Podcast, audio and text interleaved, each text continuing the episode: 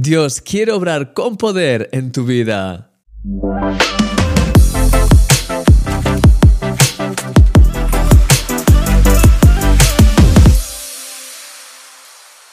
Una de las oraciones más reveladoras que aparecen en la Biblia es la que el apóstol Pablo hace por la iglesia de Éfeso al principio de su carta a esta iglesia. Pablo les dice, por esta causa también yo, habiendo oído de vuestra fe en el Señor Jesús y de vuestro amor para con todos los santos, no ceso de dar gracias por vosotros, haciendo memoria de vosotros en mis oraciones, para que el Dios de nuestro Señor Jesucristo, el Padre de Gloria, os dé espíritu de sabiduría y de revelación en el conocimiento de Él, alumbrando los ojos de vuestro entendimiento, para que sepáis cuál es la esperanza a que Él os ha llamado y cuál es la riqueza de su gloria, de su herencia en los santos, y cuál la supereminente grandeza de su poder para con nosotros los que creemos, según la operación del poder de su fuerza. Como puedes ver, es una oración bastante larga y difícil de entender en profundidad de primeras. Pero a la vez puedes ya vislumbrar desde el principio que es una oración poderosa que abarca temas muy importantes. De hecho, cuando analizamos las palabras clave de este pasaje, podemos identificar entre otras las palabras fe, gratitud, sabiduría, revelación, conocimiento, alumbrar, entendimiento, esperanza, riquezas, gloria, grandeza, poder, fuerza. No está nada mal. Si Pablo oraba esto de manera continua sobre sus vidas, es porque discernió que era importante que en el Espíritu pudiese abrir esas puertas sobre sus vidas por medio de su intercesión. Y si para ellos era importante estos puntos, seguro que para nosotros lo va a ser también. Querido amigo, Dios te anima a abrir hoy los cielos por medio de tus oraciones apasionadas. A lo largo de esta semana vamos a analizar esta oración en profundidad para intentar obtener toda la revelación posible y empezar a orarla de manera consistente sobre nuestra vida. Eres un milagro y yo soy tu amigo, Christian Misch. Hola mi querido amigo, mi nombre es Christian Misch, soy el autor de Milagro cada día y como cada día estoy aquí contigo. como ya sabes, la semana pasada terminamos una serie bastante intensa acerca del liderazgo, muy muy interesante, pero ahora empezamos ya una semana un poco más relajada, como siempre, más eh, con el ritmo normal y eh, vamos a empezar a, a ver, de hecho, un pasaje de la Biblia durante esta semana. Vamos a centrarnos en una oración, de hecho, de Pablo por la iglesia.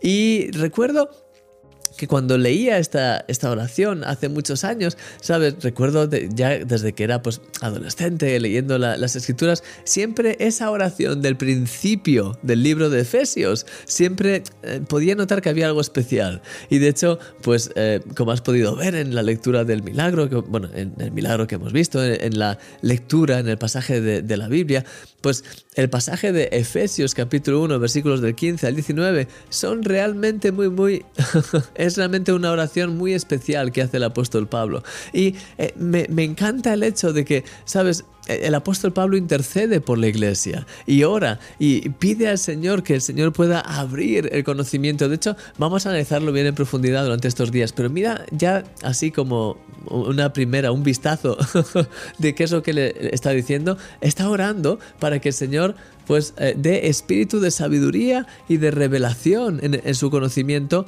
a la iglesia, que sean alumbrados los ojos de su entendimiento para que sepan cuál es la esperanza a la que Dios les llama, cuáles son las riquezas de su gloria y de la herencia de los santos y cuál es la supereminente grandeza de su poder para con nosotros los que creemos según la operación del poder de su fuerza. Es una frase enorme.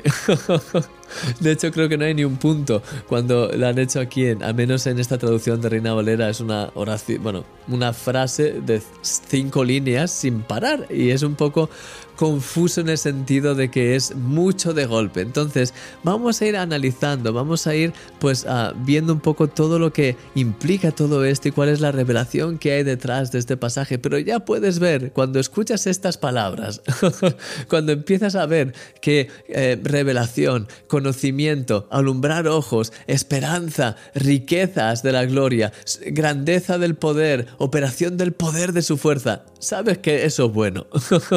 sabes que hay cosas buenas y eh, además es todo, pues, sabes, es eh, realmente algo que, que, Dios ha preparado para nosotros y que Él quiere que seamos conscientes de ello y que además, pues fíjate, Pablo oraba por una iglesia entera para que pudiesen experimentar esto. Y imagínate, si nosotros también podemos experimentar esto, pues que podamos también luego orar por otras personas y por nosotros mismos también, ser conscientes de lo que nos estamos perdiendo y poder también orar por otras personas para que sean conscientes. Esto es lo que ocurría con Pablo. Pablo tenía una revelación fuerte de Dios, muy grande, estaba cerca de él y se daba cuenta de que faltaban cosas en esa iglesia de Éfeso. Entonces, pues oraba por eso que faltaba. Como siempre decimos, interceder es como abrir la puerta. Y si ellos no abren la puerta, pues vamos a abrir nosotros la puerta por ellos. Vamos a pedir al Señor que pueda obrar y que pueda pues revelarles y hacer cosas. Entonces, eso es lo que hacía Pablo con la iglesia y al, al hacerlo a la iglesia de Éfeso, también lo hizo para con nosotros porque podemos ver esta oración en la cual podemos ver cómo oraba Pablo y eso nos bendice a nosotros también porque podemos ver qué claves hay ahí que podemos aplicar a nuestra vida.